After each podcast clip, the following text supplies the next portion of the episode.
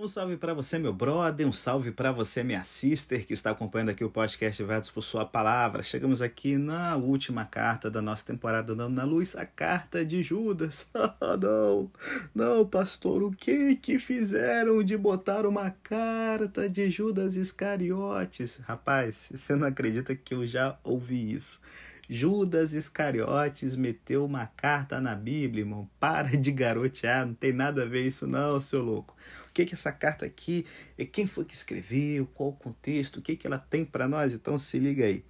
Judas aqui não é o Judas Iscariotes da Bíblia, tá certo? É o Judas, irmão de Tiago, líder da igreja, que tem uma carta escrita no Novo Testamento, tá certo?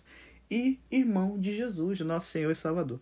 E aí a gente vê, cara, já de cara a humildade desse homem. Porque, olha, poderia colocar o seguinte: eu, Judas, simplesmente irmão do Todo-Poderoso. Não, não.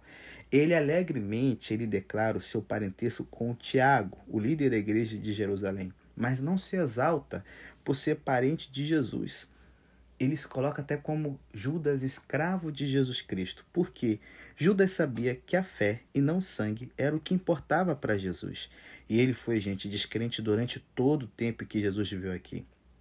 Como a gente já está ligado em 1 Coríntios 15, ele e seu irmão Tiago só se converteram após a ressurreição. Então, assim, depois que o choque passou, Judas tornou-se um ardoroso defensor de Jesus, primeiramente os seus compatriotas judeus e depois contra os que tentavam distorcer a mensagem de Cristo.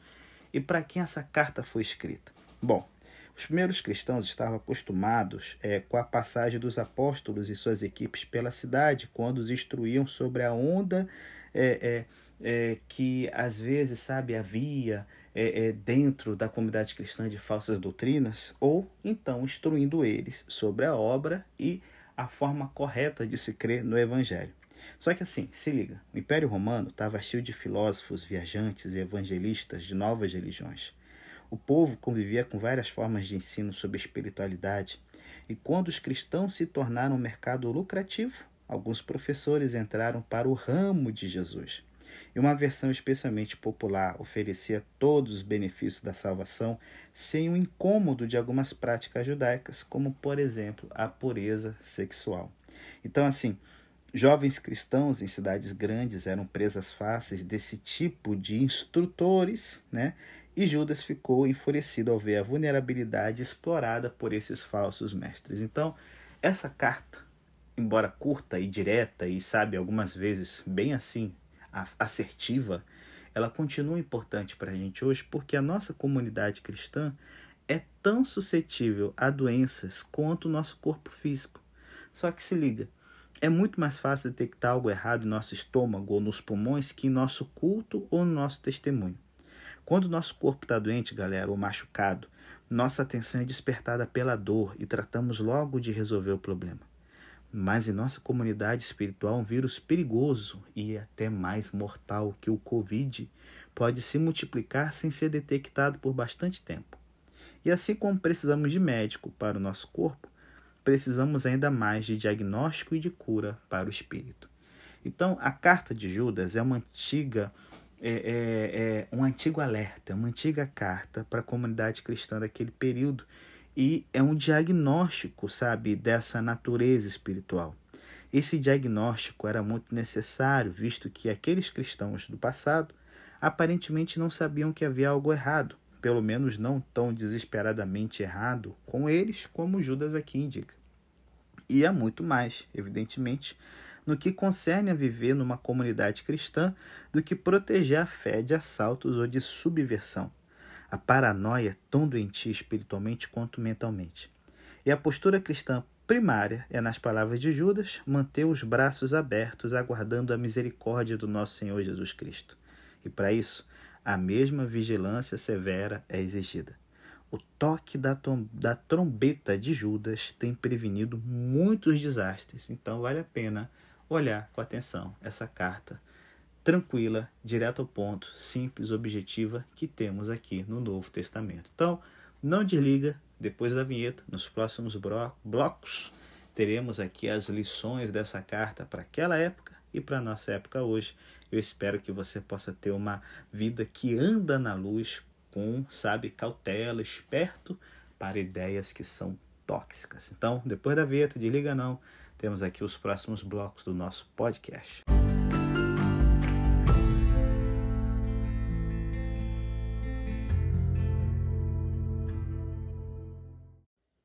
Bom, galera, aqui em Judas nós vemos aqui o apóstolo descrevendo sobre o perigo dos falsos mestres e seus ensinamentos errados que levam à ruína, certo?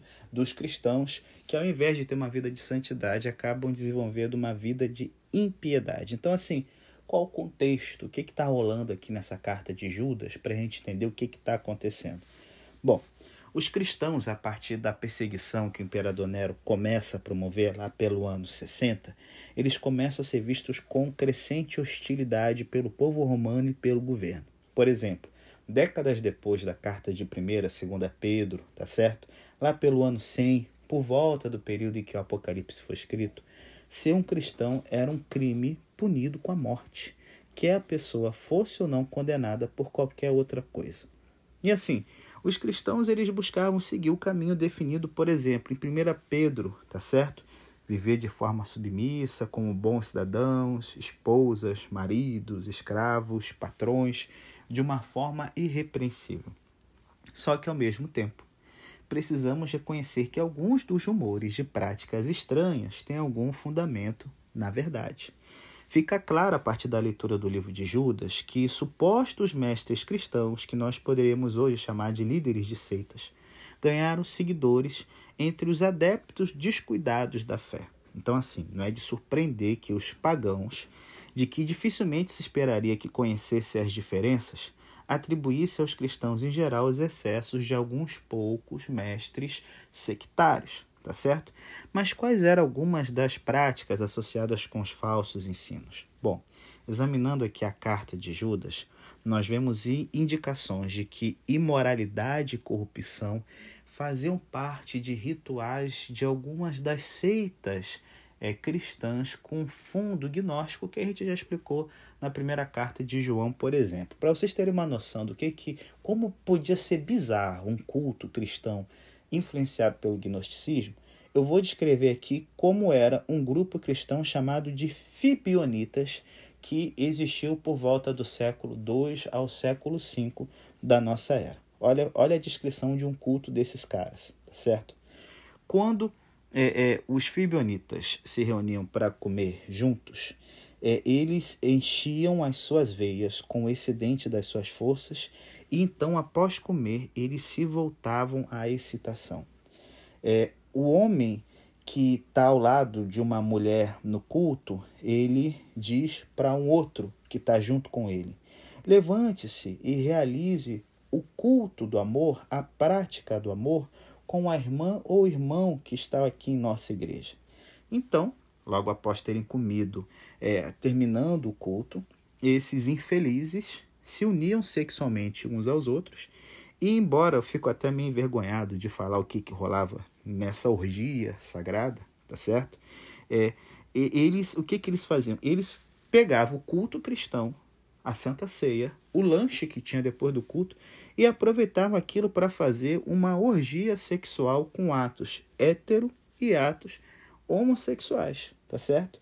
E após então ter a relação sexual, eles pegavam né, o sêmen que era é, emitido é, é, é, pelo, pelos, pelos homens durante a orgia, enchiam as suas mãos com o sêmen, certo? Levantavam para o céu as mãos cheias e então oravam dizendo: Nós lhe oferecemos esse presente, ó Deus, o corpo de Cristo. Então, gente, eles comiam e bebiam o sêmen que havia sido ejaculado fora das mulheres ou dos homens durante a orgia sexual que havia rolado ali na hora daquele culto cristão. Algumas vezes eles diziam que aquele sêmen era o corpo de Cristo e a Páscoa pelo qual os corpos deles sofriam e eles então agora eram forçados a confessar os sofrimentos de Cristo. Cara, se a mulher tivesse menstruada, esse, essa seita cristã gnóstica chamada de Fibionita mantinha relação com ela mesmo em período da menstruação, pegava o sangue que a mulher pudesse deixar escorrer, certo? Durante o culto, bebiam certo? Lambiam aquele sangue e diziam: Esse é o sangue de Cristo. Gente, eu estou descrevendo aqui o que, que era a prática de uma seita, de um grupo cristão herético de fundo gnóstico chamado de Fibionitas. Cara, é, é, eu amenizei muita coisa aqui. Pensa um negócio revoltante. Cara, escroto, mano, esquisito. Só que assim, esse tipo de culto bizarro reflete rumores a respeito das práticas cristãs que eram correntes no Império Romano no final do século I e durante o século II da nossa era. Bom, certamente eu peguei um exemplo que retrata um excesso, tá certo? Mas quando a gente vê Judas avisando contra homens ímpios que convertem em dissolução a graça de Deus, tá certo? Um alerta, uma dica aqui, um sinal aparece. Então, assim, sem dúvida, muitos dos falsos mestres que atormentavam a igreja primitiva lideravam grupos que se pareciam mais com as modernas é, é, é, congregações que eu descrevi aqui, o grupo devasso dos fibionitas, do que, quem sabe, cristãos no nosso tempo de hoje que têm um culto diferente da nossa igreja. Alguns leem aqui Judas e pensam, ah, nós temos aqui um culto pentecostal em oposição ao culto adventista. Não, irmão, é algo aqui bem sinistro. Algo que vai degenerar durante a vida, o comportamento moral e ético em algo totalmente diferente. Porque se pegar um pentecostal, a ética dele, a prática sexual dele, a, a, a noção de pureza, de santidade, vai ter muitos pontos de contato parecidos com o adventista. Um adventista vai ter muitos pontos de contato com sobre pureza sexual, sobre casamento, sobre sexualidade, com o batista, com o presbiteriano, com, sabe, um judeu, um católico. O que Judas está alertando aqui é para algo que está trazendo uma ideia bem diferente do que o cristão normalmente entende como sendo né, a vida de quem anda na luz. Então, assim, um falso mestre disfarçado de anjo de luz, certo? Ou então abertamente depravado, sempre constitui uma séria ameaça à Igreja de Jesus Cristo. Isso aqui, gente, é uma ameaça contra o qual Judas adverte os leitores do século I e a nós também. Principalmente quando a gente pensa nos tempos que a gente vive hoje, tá certo? Tempos que são modernos, tempos em que um culto bizarro como desse aqui dos Fibionitas não acontece. Só que sabe, é claro e explícito aqui os perigos combinados que a igreja enfrenta agora. Perigos dos quais dificilmente ouvimos falar sem perceber que essa carta de Judas aqui é muito atual, galera. Os indivíduos, por um lado, estão transformando a graça de Deus em licenciosidade. E eles, por outro lado, negam o único mestre, nosso Senhor Jesus, o Messias. Se liga, hoje encontramos pessoas dizendo que Deus ama todos exatamente como são. Portanto, todos devem permanecer exatamente como são, fazendo tudo o que quiserem fazer, pois Deus é tão cheio de generosidade que, obviamente, quer que façam isso. Gente que fala, tudo é graça, temos que ser inclusivos. Ei, ei, se liga, se liga. Você vai encontrar essas pessoas e pode ficar esperto que é sobre essas pessoas que Judas está escrevendo aqui. Talvez, quem sabe, você encontre pessoas hoje dizendo que Jesus é o mestre religioso, entre outros, o meio de salvação, entre outros, que pode bem haver vários caminhos para subir a montanha, para o qual Jesus é o único caminho, que é importante não fazer declarações exclusivas e nem se tornar arrogante. E aí, velho, quando você encontrar esse tipo de gente falando isso, você vai estar encontrando aqueles a respeito de quem Judas está descrevendo. Então, assim, ah, pastor, mas isso aqui era um problema da igreja primitiva. Será? Encontramos a mesma coisa hoje, gente. Paulo já tratava disso. Eh, e você pode ver depois na temporada Nas Garras da Graça, em Romanos 6, ou Livres em Cristo, em Gálatas 5. Só que assim, Judas ele está vendo esses problemas aqui não como perigos eventuais e abstratos, não. Ele está vendo aqui pessoas que estão entrando na igreja ensinando essas coisas. E a única resposta possível é a confrontação direta, porque as ideias elas têm efeitos práticos na vida da pessoa.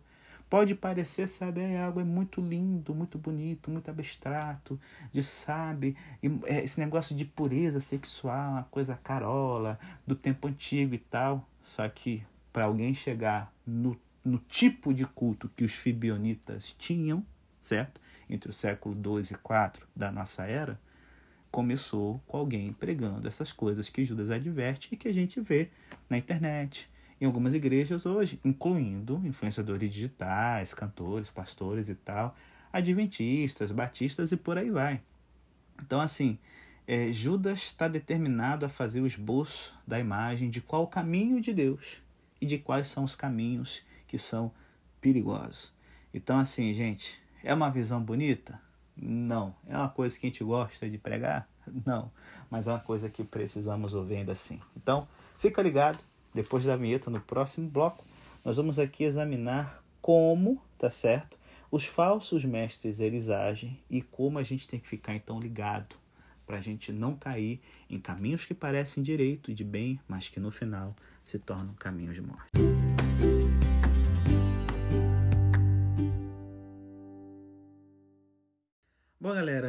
É, se eu pedisse para você me dar um exemplo de maldade pura, múltipla e com várias faces na história recente da humanidade, bom, eu acredito que com certeza viria na sua mente o regime nazista de Adolf Hitler, que produziu seis anos de guerra amarga e custosa e ao mesmo tempo o holocausto de seis milhões de judeus. Tudo isso, como um terremoto maciço e complexo, causou enormes repercussões sociais e políticas, cujas consequências ainda são sentidas. Bom, é difícil para aqueles de nós que nascemos depois da guerra, que crescemos com as histórias das atrocidades nazistas, entender exatamente como muitas pessoas na Grã-Bretanha, nos Estados Unidos, no Brasil, na França e em outros lugares falharam completamente em perceber exatamente o que estava rolando. Ele se recusava a acreditar que alguém pudesse ser perverso de uma forma tão demoníaca e plena. Bom, ao contrário, Muitas pessoas admiravam a forma como Hitler havia transformado a Alemanha, instilado um senso de orgulho nacional após as terríveis experiências da década de 1920. E olha, fique esperto, até os adventistas na Alemanha num periódico da denominação, haviam dito que Hitler era um homem levantado por Deus só porque ele era vegetariano e iria então promover os princípios da reforma de saúde. Oh, meu Deus, como o ser humano é inocente, rapaz. Ó, isso não é só de o adventista alemão iludido com Hitler, não. Neville Chamberlain, que era o primeiro-ministro britânico, ele encontrou-se rapidamente com Hitler antes da guerra e, e, e, falou do esplêndido acordo firmado por eles em Munique, dizendo: Temos aqui paz para o nosso tempo, porque o senhor Hitler é um homem da paz. Eita, cara iludido. É, ou então, quem sabe, o duque e a duquesa de Windsor, que esperavam que se a Alemanha vencesse a guerra, eles conseguiriam voltar para a Grã-Bretanha como rei e a rainha. Hum, capaz, furado, hein? Ó, oh, para vocês terem a noção, antes de Pearl Harbor colocar os americanos na guerra, no lado dos aliados, a galera da KKK, da Ku Klux Klan, tá certo? Achava que se o país se juntasse à guerra, seria ao lado dos alemães. Para você ver, o Hitler era tão vaso ruim que nem a KKK colou com o cara. Então, assim, as pessoas simples achavam impossível acreditar que as coisas fossem tão ruins quanto de fato eram. Ah, ah, peraí, mas será que ninguém tinha noção? Não. É claro, vazavam histórias da Alemanha sobre a perseguição aos judeus, mas as pessoas não acreditavam nelas ou sugeriam que eram exageradas, que tinham o único propósito de causar efeito político. Só quando, por fim, as forças de libertação chegaram aos campos de extermínio, toda aquela verdade terrível chegou ao conhecimento de todos. Pouco a pouco, conforme a Europa, estremecendo respirava fundo no pós-guerra, uma onda de repulsa varreu o mundo ocidental que em poucos anos redesenhou todo o panorama moral. Foi uma vergonha a necessidade de haver tantas atrocidades para fazer as pessoas perceberem quão aterradores o nazismo era, quão perigoso era o menino Hitler e quão medonho e satânico é o nacionalismo idólatra e o racismo. Então, assim, quando a gente vê aqui Judas, né, a gente, por motivos óbvios, temos real dificuldade de acreditar que as coisas poderiam ser, ou quem sabe, se tornarem como o culto dos fibionitas, que você deve estar ainda bolado depois da descrição que eu fiz. Ouvimos passagens desse tipo é, é, é, é, é que Judas aqui escreve, da mesma forma como as pessoas ouviam as histórias do comportamento do menino Hitler. E muitas vezes pensamos, é, bem, é, talvez haja um tipo de problema, né? Mas é necessário continuar falando nisso por tanto tempo? Oh, pastor, será que isso não é um pouco obsessivo, exagerado? Será que não estamos apenas demonizando pessoas dos quais por acaso a gente não curte muito? Será que algumas ideias que, poxa, são inclusivas, são boas, podem ser tão ruins assim? Bom, e o perigo, claro, é nos distanciarmos do que Judas percebia como perigo enorme enfrentado pela igreja, abrindo-se diante da pequena comunidade como um imenso buraco na estrada em que, a menos que vigiasse, tropeçariam para sua própria perdição. Então, vamos ficar ligado aqui como é que os falsos mestres agiam no tempo de Judas e que podem agir da mesma forma hoje. Então, vamos lá. Primeiro, eles usavam da infiltração, tá certo? Como diz aqui Judas 4 e 12. Os falsos mestres, eles ganham penetração fingindo ser crentes. Judas diz que eles se introduziram com dissimulação e, gente, inicialmente a sua agenda não é clara, pois eles hipocritamente participam da adoração na igreja. Somente quando eles são aceitos e já obtiveram alguma influência sobre a congregação é que a sua verdadeira natureza e seus verdadeiros motivos são revelados. Segunda estratégia deles, eles praticam e ensinam imoralidade, como a gente vê no verso 4 e no verso 7. Uma das características dos falsos mestres, que é mencionada repetidas vezes, é o seu modo de vida imoral. Ele justifica o seu comportamento com base na graça. O argumento é que, uma vez que o cristão foi libertado da lei, ele está livre para fazer o que desejar. E Judas diz que isso é converter. É a palavra grega metatitentes, que significa transformar, tornar em outra coisa, sabe? Aqui a conotação é de corromper a graça de Deus de alguma coisa que ela não é. Permissão para o pecado. E para convencer da atitude de Deus em relação à imoralidade, cada autor aqui, é, é, no caso aqui Judas, examina a história para descrever o julgamento de Deus sobre Sodoma e Gomorra para o mesmo tipo de pecados. Parêntese. Ai, porque Sodoma não foi condenada pelos pecados sexuais, isso é mimimi da galera crente. Judas aqui deixa bem claro. A galera que queria fazer jogos sexuais com os estrangeiros. Opa, acho que tem alguma coisa a ser dita aqui, não é? Então, assim, é importante observar, gente, que uma boa parte da atração desses falsos mestres está no fato de que seu ensinamento parece validar o comportamento imoral, sempre antenado, sabe, com a sociedade e tudo mais. É falando coisas muito arrogantes de vaidades, que eles vão engondando as pessoas com os desejos da carne e com dissoluções aqueles que estavam afastando é, dos que andam em erro, como diz 2 Pedro 2,18. O falso mestre apresenta isso com liberdade, enquanto é, na verdade, o pior tipo de escravidão. A escravidão de alguém aos seus instintos mais básicos e o cativeiro aos pecados que rapidamente nos dominam. Terceiro esquema: o ensino deles nega a Cristo o seu lugar como Senhor soberano e Salvador, como a gente vê no verso 4 aqui. As epístolas de João desenvolvem também a natureza dessa negação. É basicamente a rejeição dos ensinos das Escrituras de que Cristo é o Deus eterno que veio em carne e que redime ah, os sentimentos e o que a gente vive no dia a dia, certo? Para que esteja em harmonia com a vontade de Deus. Quarta estratégia aqui: os falsos mestres são motivados pelo egoísmo e pela avareza e não pelo desejo de servir, como a gente vê no verso 15 ao 16. O termo avareza em grego, pleonexia, pode ser usado a respeito da luxúria sexual mas nesse caso é mais provavelmente uma referência a finanças. Os falsos mestres exploram as pessoas que enganam para o seu próprio ganho pessoal. E a imagem de Judas é explícita, viu? Eles são pastores que apacentam a si mesmos. Cara, que contraste com os verdadeiros pastores descritos em 1 Pedro 5, que servem não por constrangimento, mas espontaneamente como Deus quer, não por sódio da ganância, mas de boa vontade. Olha, quinta ideia. Os falsos mestres rejeitam a autoridade, como a gente vê aqui em Judas 8 a 10. A autoridade que esses falsos mestres rejeitam não é a dos apóstolos, mas a do próprio Deus. O exemplo usado por, é, por, por Judas aqui envolve anjos. Em parte, isso reflete a crença dos judeus de que a lei de Moisés era mediada por anjos e que os anjos observavam atentamente a sua prática. Dessa forma, Paulo encoraja o comportamento adequado na igreja por causa dos anjos, como a gente vê em 1 Coríntios 11, verso 10. Parece que os falsos mestres de Judas poderiam ter sido repreendidos por ofender os anjos pelo seu comportamento imoral. A sua reação foi a de ridicularizar os seres angelicais. O que Judas quer dizer é que, mesmo que eles fossem tão justos quanto Moisés ou tivessem a autoridade espiritual de Miguel, eles não estariam acima da lei moral que está expressa tanto no Antigo quanto no Novo Testamento. Cara, que lição para as igrejas que agora lutam com a reivindicação da comunidade LGBT, que exige o reconhecimento de um modo de vida alternativo como sendo válido e até mesmo pedem que nós reconhecemos casamento entre pessoas do mesmo sexo ou ordenação ao ministério de homossexuais ativos.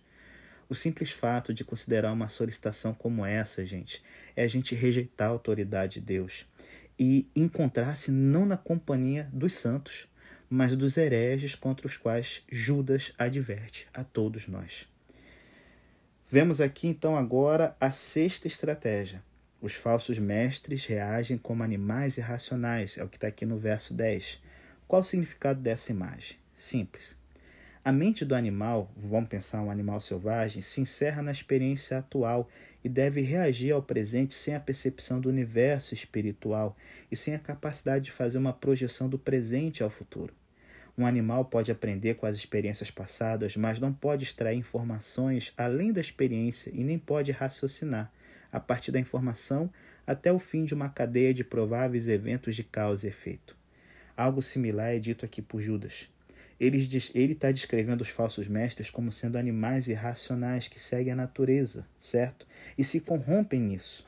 A mente do animal é capaz de compreender, mas a sua compreensão é de um tipo diferente do ser humano. As experiências do animal são interpretadas por instinto e os animais não têm a capacidade de raciocinar a partir da experiência para uma compreensão mais profunda do passado, do futuro. Então, cuidado com aquelas pessoas que ao fazer teologia falam, ah, mas temos que ver qual o sentimento, é, é o que está no coração das pessoas. Quem age por instinto é animal. O ser humano, ele age. E aí, qual o desafio do cristão? Não usar apenas a racionalização, tá certo? Mas usar a partir da perspectiva do que Deus revela que é a vontade dele na Escritura. Sétima estratégia aqui dos falsos mestres eles são dominados por desejos pecaminosos. É o que a gente vê aqui no verso 12, 16 e 18. Tais desejos os levam a atos que corrompem o corpo. E por que não a alma? A resposta é que por dentro eles já estão corrompidos, com literalmente os olhos cheios de adultério. A expressão sugere que eles sempre estão à espera de uma mulher com que eles possam cometer adultério, porque eles só veem as pessoas como seres do qual eles podem sugar o que que essa pessoa vai me dar? O que que eu posso aproveitar dela? Então, Judas fala: são levados a andar segundo os seus ímpios desejos. Oitava estratégia: os falsos mestres e seus ensinos são vazios, inúteis e sem nenhum valor. É o que a gente vê no verso 12 e 13. Uma série de vívidas analogias retrata o homem vazio e os seus ensinos vazios. Nuvens sem chuva e fontes sem água são incapazes de promover o crescimento da natureza. Árvores desarraigadas no outono são mortas e infrutíferas. As ondas do mar e as estrelas errantes não têm propósito e nem valor. Mas os falsos ensinos não são apenas desprovidos de valor, eles são destrutivos, pois prometem liberdade enquanto, na verdade, acrescentam elos às correntes que tornam seres humanos perdidos escravos do pecado. E a última estratégia dos falsos mestres. O destino deles e de seus seguidores é certo Desculpa, estratégia não, característica. Eles enfrentam o julgamento de Deus como retribuição dos seus erros, como vemos no verso 5 a 7, 14 a 16.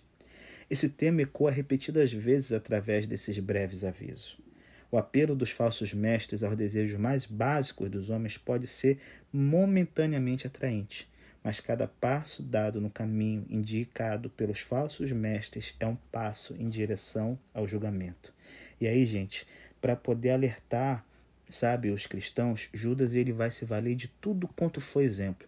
Desde exemplos bíblicos de pessoas que se rebelaram contra Deus, até usando da literatura, sabe, é, é extracanônica, da literatura apócrifa, como a Ascensão de Moisés e o livro de Enoque, para dizer o seguinte: tanto a Escritura quanto a, a, o, os livros devocionais populares, tá certo? Nos dizem do perigo de ter uma vida aonde somos guiados por instintos e não pela palavra de Deus. Judas aqui tem uma preocupação profunda de que os cristãos não se extraviem por causa dos falsos ensinamentos. Tragicamente, galera, existem falsos mestres na igreja de hoje e frequentemente em posições elevadas. Cantores, pastores, professores de teologia, influenciadores digitais. O nosso papel, bem como, sabe, o de nossas instituições, é estar alerta. E sempre, sempre, sempre sermos fiéis à palavra de Deus. E aí, no próximo bloco, encerrando o podcast, nós vamos ver a diferença da vida daquele que anda na luz em oposição a quem anda nas trevas.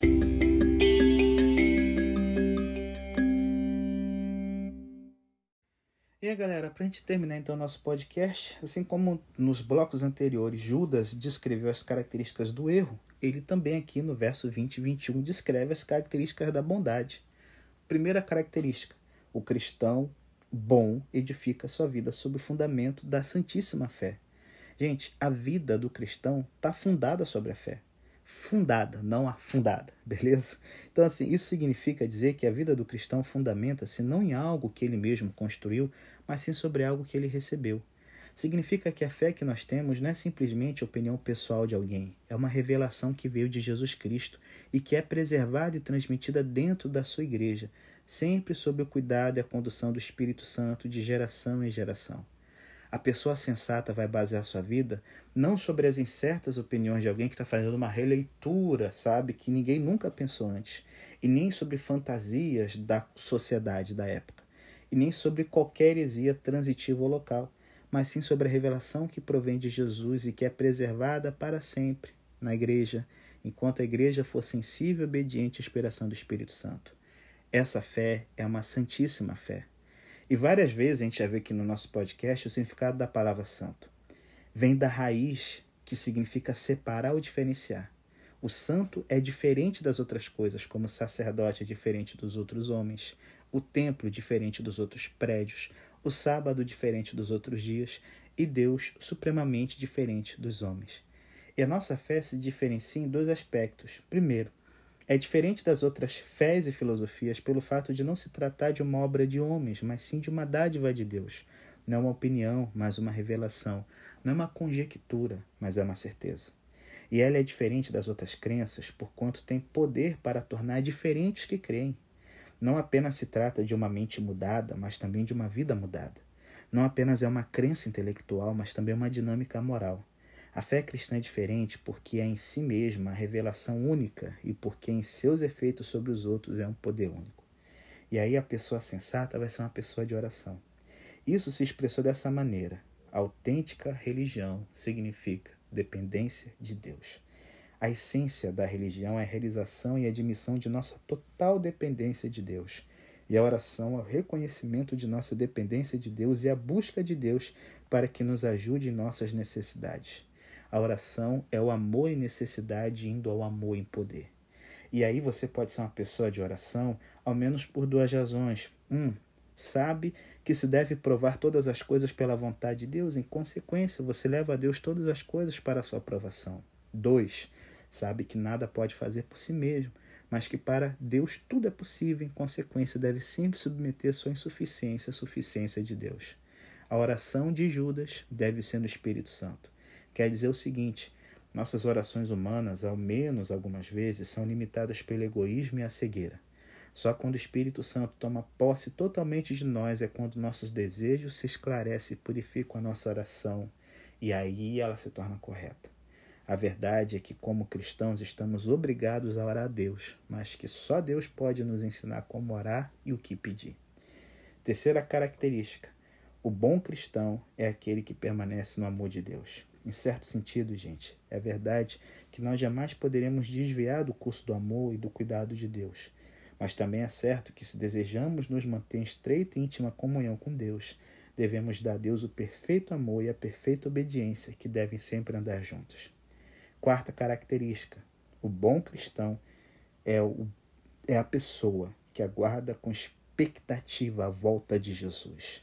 Aguarda o retorno de Jesus em graça, amor e poder, porque sabe que o propósito de Deus para ele é conduzi-lo e levá-lo à vida eterna, que não é outra coisa que a vida do próprio Deus, como a gente falou na temporada de 1 João. E aí, a última característica que eu quero trabalhar com vocês é que a pessoa que foi resgatada pelo poder de Deus, tá certo? Ela não só fica nas disciplinas espirituais, certo? Que são individuais, não.